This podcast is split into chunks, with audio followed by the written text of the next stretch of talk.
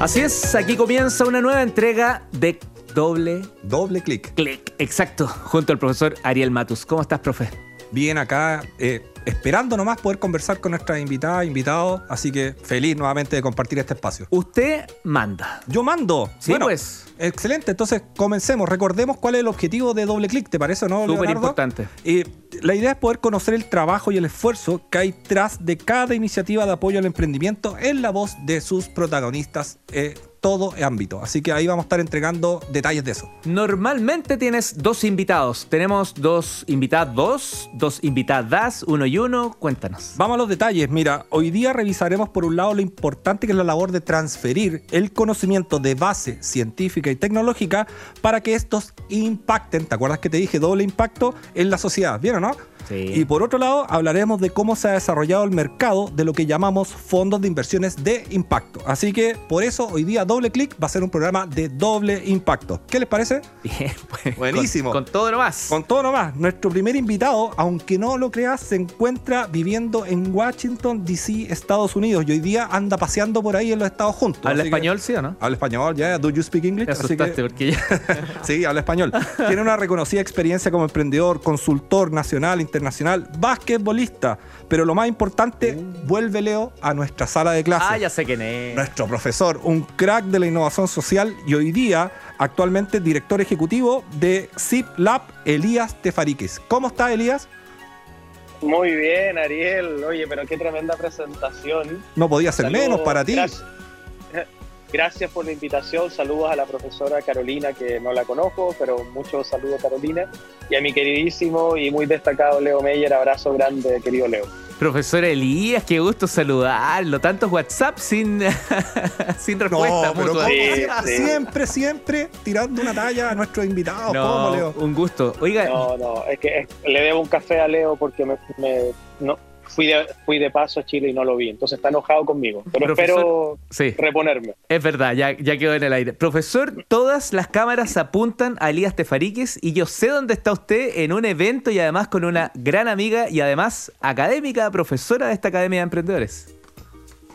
Así es, pues Leo. Mira, estoy, aquí este mundo es chico, pero estos días estoy participando eh, y aprendiendo por sobre todas las cosas en el eh, Venture Capital Latam Summit que se realiza en Miami. Como bien decía Ariel, yo vivo en Washington, a unas tres horas de esta ciudad, en avión.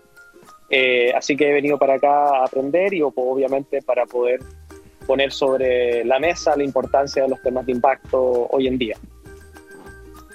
Bueno, y para ir comenzando un poquito esta conversación, eh, queremos saber un poquito de todo el esfuerzo que hay detrás de lo que está haciendo hoy día con Zip Lac y a ver si nos pueden contar de qué se trata esta iniciativa, qué es lo que está buscando, por qué justamente estás ahora liderando una institución en lo que es el Corporate Impact Venture. Perfecto, Ariel. Mira, déjame contextualizar desde dónde lo estoy haciendo. Yo como Elías y junto a 30 personas más soy parte del equipo de Guaira Hispanoamérica. Guaira es el brazo de innovación y el fondo de inversión del grupo Telefónica.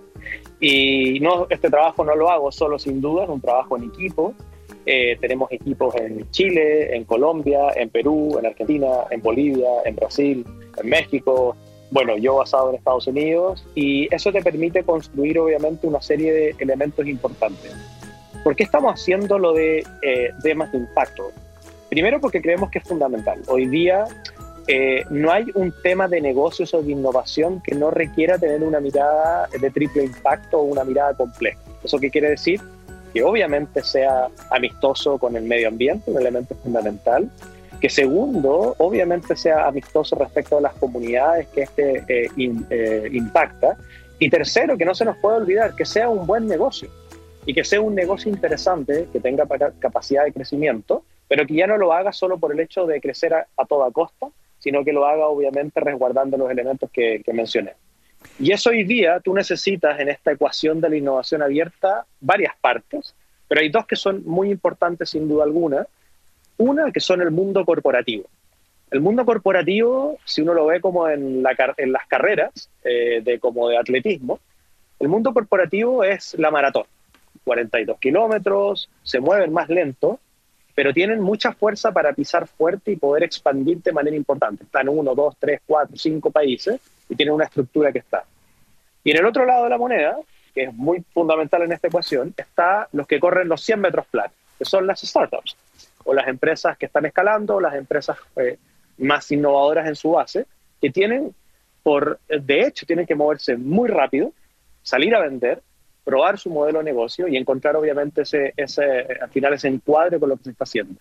Cuando tú juntas estas dos piezas y partes con un techo o con un paraguas, por decirlo, vinculado a temas de impacto en el mundo agrícola, en el mundo eh, de la salud, en el mundo de cambio climático, entre otros ámbitos de impacto, eh, eso es algo que es muy diferenciador. Y hoy día, esa dinámica es la que estamos impulsando eh, junto a grandes empresas, son más casi 10 empresas en Latinoamérica de manera globales, pero que tienen operaciones en Latinoamérica, eh, junto con el Banco Interamericano de Desarrollo, el BID y particularmente BID que es uno de nuestros socios estratégicos de impulsar esta iniciativa. Y eso es lo que tiene como foco puesto CIPLAC o Corporate Impact Venture en Latinoamérica y el Caribe. ¿Sitio web para poder revisar toda esta información que nos estás entregando?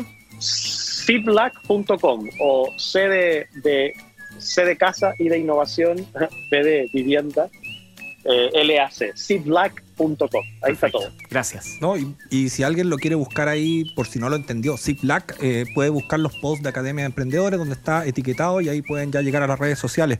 Elías, una, una pregunta para profundizar y hacer doble clic como siempre eh, tratamos de hacer en este programa. Hablaste de este paraguas que une al mundo corporativo con el mundo de los emprendedores. Eh, este paraguas necesita que la velocidad sea la misma. Tú dijiste, los emprendedores son súper rápidos, necesitan escalar, pero las empresas quizás de repente no lo son tanto. ¿Qué, qué, qué opinas tú respecto a eso? Bueno, ese es un tremendo desafío que estamos trabajando con muchos de ellos, porque está bien que tú quieras salir a innovar con el talento que está afuera y poder vincularlo a crecer contigo como corporativo.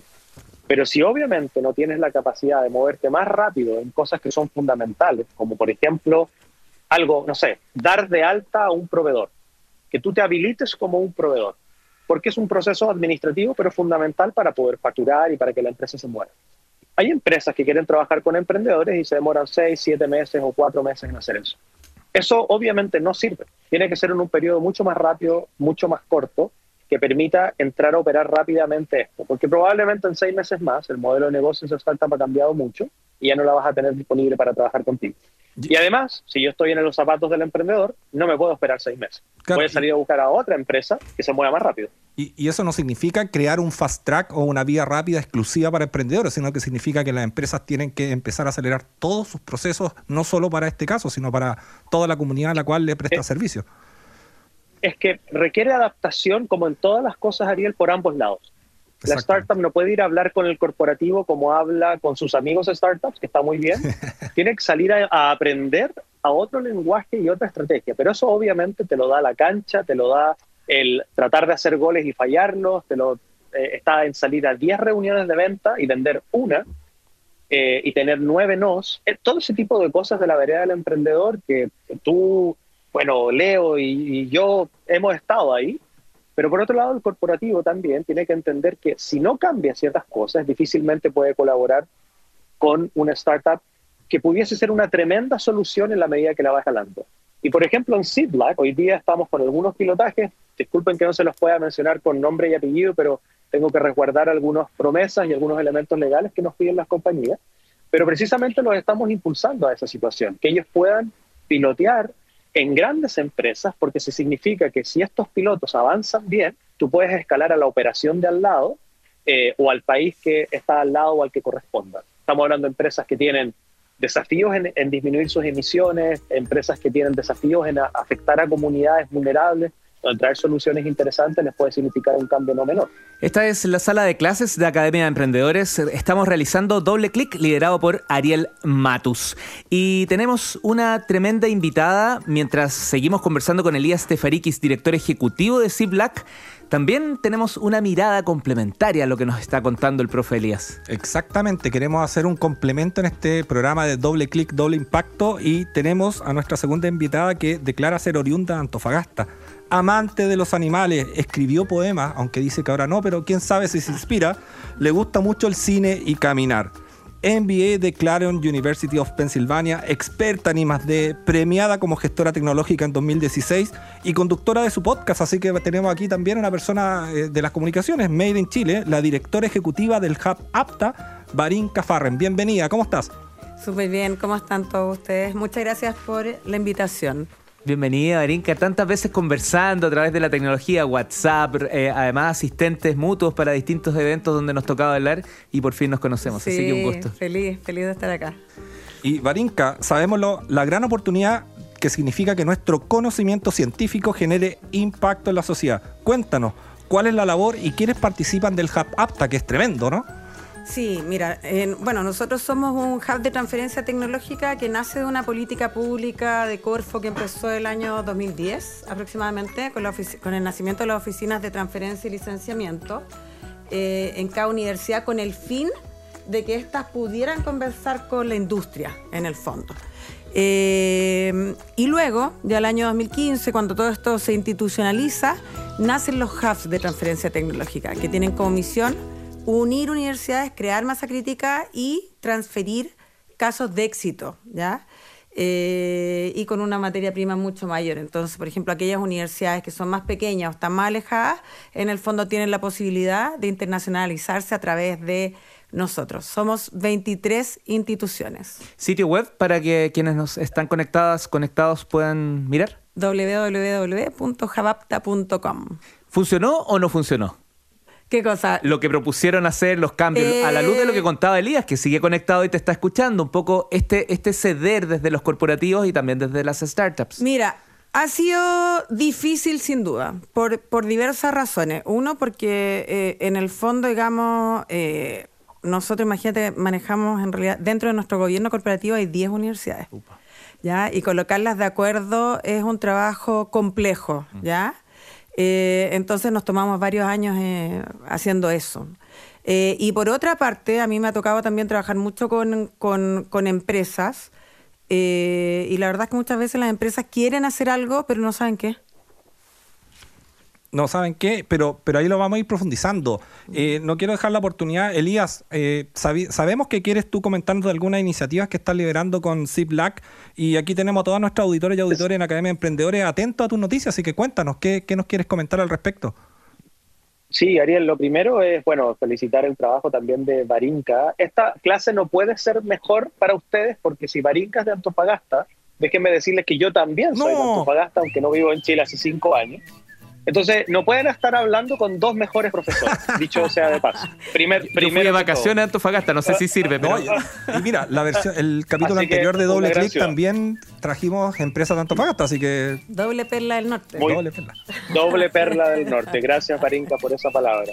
Y con mucho, con mucho, ¿cómo se dice? Nostalgia, porque hace muchos años que no voy a mi natal Antofagasta. Eh, bueno, mira, lo que dice Barinka es muy cierto. Súper difícil generar esta dinámica, pero es tremendamente necesaria. Cuando uno comienza a ver la data dura, es fundamental poder entenderlo, es fundamental poder entender que la... Perdona. Sí, dale. cuando tú ves la data dura te das cuenta, si uno mira cualquier eh, startup interesante en los últimos 5 o 6 años en ecosistemas de Europa o en Estados Unidos y ves quiénes las han invertido, siempre hay un corporativo detrás. Porque el corporativo entiende, en estas, al menos en estos estadios, que estar ahí es muy positivo por una serie de razones. Entonces esa relación es fundamental. Ahora, en términos de iniciativas, como decía Ariel, yo quizás invitarlos, el, el, mundo del impacto, quizás hoy día se tiende a ver muy desde el punto de vista climático, lo cual está muy bien y es muy necesario y creo que estamos tremendamente de acuerdo en la importancia que tiene tener soluciones en la disminución de emisiones. Pero hay otros ámbitos que a veces eh, son menos, eh, ¿cómo se dice?, pomposos, pero que son importantes.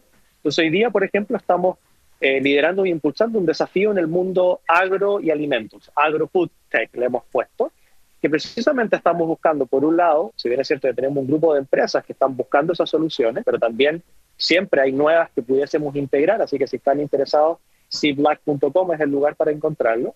Y por otro lado, a esas startups que tienen soluciones en el mundo agro o el mundo de alimentos. Y esta forma de impulsar o presionar el ecosistema, lo que te hace o que te permite al final del día es traer ciertas soluciones que eventualmente por falta de redes o porque quizás están más enfocados en otras cosas, no son tan visibles. Eso es parte, eh, Ariel, de lo que estamos haciendo en Black y es una parte bastante pequeña eh, porque hay otras que también son interesantes y alcanza el tiempo con gusto se las voy a contar. Elías Tefarikis, director ejecutivo de Black, tú sabes que el tiempo nos, apremia, te queremos agradecer el tiempo que te conectaste con nosotros, transmítele saludos y abrazos a las profesoras que están allá presentes junto a ti, eh, Ale Winter, Joana Abrigo, que ya la vas a conocer eh, y por cierto siempre hay alguien ahí que, a lo mejor hoy no es profesora, profesor, pero se va a sumar. Gracias por haberte conectado hoy día con nosotros y, nosotros, y vamos a seguir conversando con Barín en algunos puntos que dejaste abiertos. A ustedes, mi querido Leo, eh, Barinca, mucho éxito y Ariel, muchas gracias por la invitación, que les vaya súper bien. Gracias, Elías, un tremendo abrazo, cuídate. Chao, chao. Igual para ustedes, chao, chao. Marinka ahí dejó el tema ah, tal cual. Eh, ponía los desafíos y un poquito de paño frío respecto de si se puede o no. ¿Fue esa la lectura que tomaste también? Eh, sí, mira, una de las cosas, digamos, que, que, decía Elías y que nosotros también nos estamos centrando con respecto a, por lo menos los desafíos que tienen que ver con el ámbito eh, corporativo, nosotros decidimos centrarnos en todo lo que es inteligencia artificial. y de hecho eh, decidimos enfocarnos y levantar y preparar todo lo que es la transferencia desde las universidades para entender cómo abordar estos desafíos. ¿Antes de ChatGPT o después de ChatGPT? Sabes que antes. Ah, de hecho, antes, antes, antes. Muy bien. Sí, lo decidimos antes y, fíjate que creamos un programa que, se llama eh, CADAI, de hecho, eh, que lo hicimos con NTT, ¿ya? Eh, y ahora, en dos semanas más, yo voy a exponer a la OEA en Washington acerca de este programa. ¡Felicitaciones!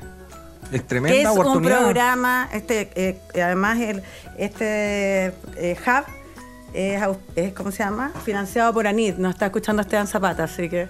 Mira, Esteban, saludos. Saludos, Esteban. Un abrazo, Esteban, también ahí, todo el apoyo de la ANID para el emprendimiento base científica, pues, buenísimo. Solo, solo como un paréntesis importante, porque aquí alumnos y alumnas quieren aprender. ANID es justamente la, la bajada al piso de todo lo que es nuestra transferencia tecnológica, el trabajo desde la ciencia, la innovación, el emprendimiento. Así que mucho éxito, porque ese rol es clave.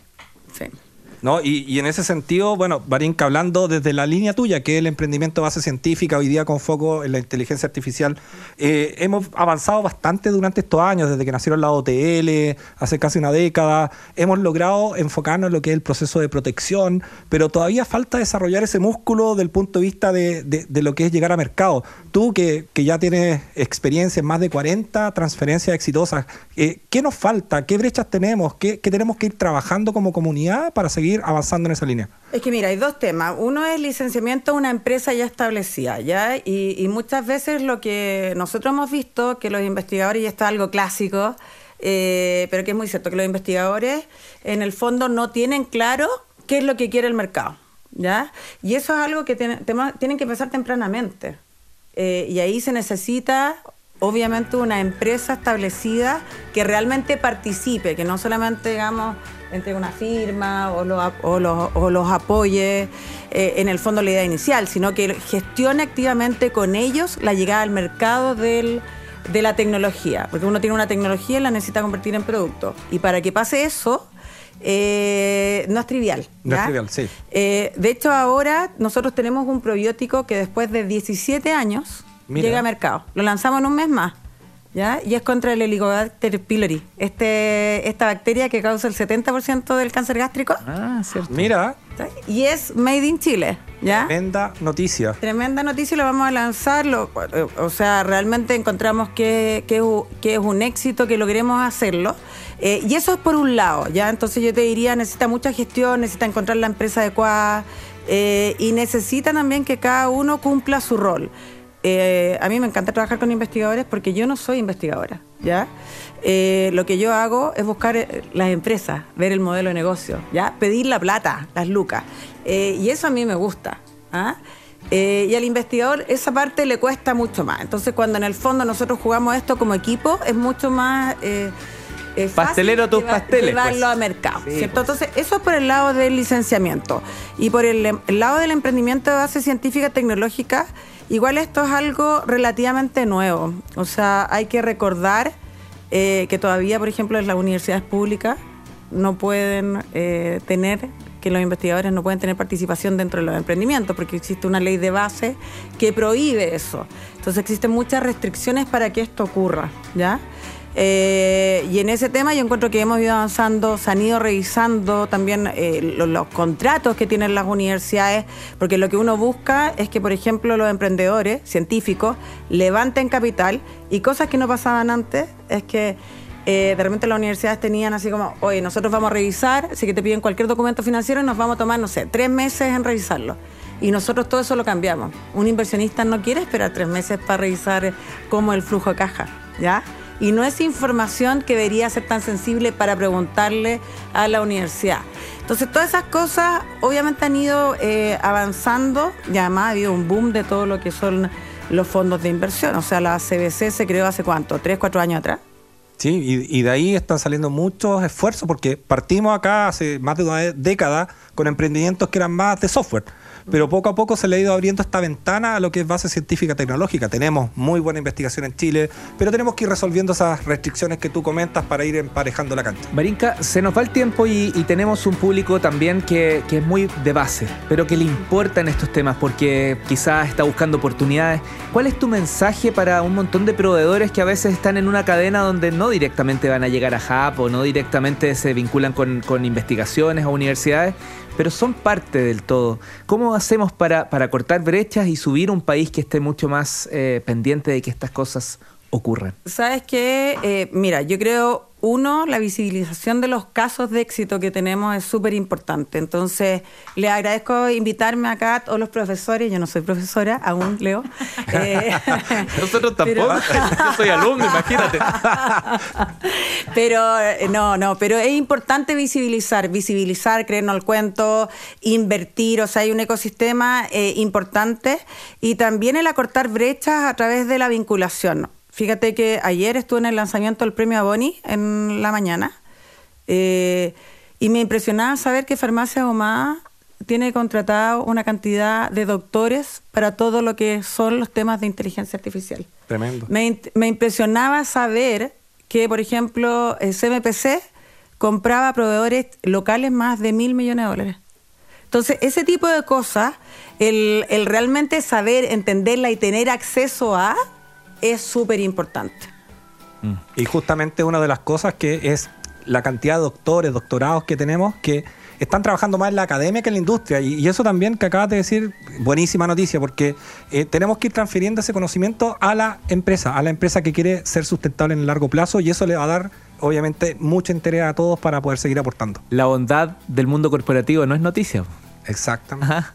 Y hay, hay, una mirada un poco castigadora, pero bueno, mm. una parte está ganada por las propias empresas y sus culturas complejas, pero tenemos que hacer el cambio y tenemos que ayudar desde los medios de comunicación. Barinka Farren, directora ejecutiva de Hub Apta. ¿Se nos queda algo en el tintero? ¿Quieres mandar un mensaje, contarnos algo? Eh, quiero contarles eh, lo último que es que. Eh, Atención, equipo de prensa. no, el miércoles de la semana pasada eh, nosotros lanzamos nuestro primer desafío de impacto social, ¿ya? Eh, y la verdad es que lo que buscamos es que las tecnologías que transferimos, las tecnologías y emprendimientos con los cuales trabajamos, no solamente midieran el lado económico, ¿ya? sino también pudiéramos medir el impacto social y medioambiental. Y fíjate eh, que tuvo muchas, muchas visualizaciones, la gente está interesada en saber cómo las tecnologías afectan a la comunidad. Así que eh, yo creo que, bueno, síganos, la verdad es que estamos haciendo muchas cosas, somos energéticos, estamos siempre abiertos, digamos, para eh, escuchar y estar con todo aquel que necesite ayuda, de alguna manera los podemos conectar. Gracias, Marinka, por aceptar la invitación y por entregarnos tu mirada desde el Hub APTA y lo que necesites desde la Academia de Emprendedores para seguir empujando todo este carro juntos. Recordemos, recordemos el sitio web de Hub APTA. www.hubapta, que es HV, Belarga. pues, sí, apta.com. Marinka, que esté muy bien y un gran abrazo a todo el equipo que ahí trabajan juntos. Son poquitos, pero pucha, que hacen hartas cosas. Sí, pues lo, pas lo pasamos bien y trabajamos duro. Que esté muy bien. Muchas gracias por la invitación. Chao, chao.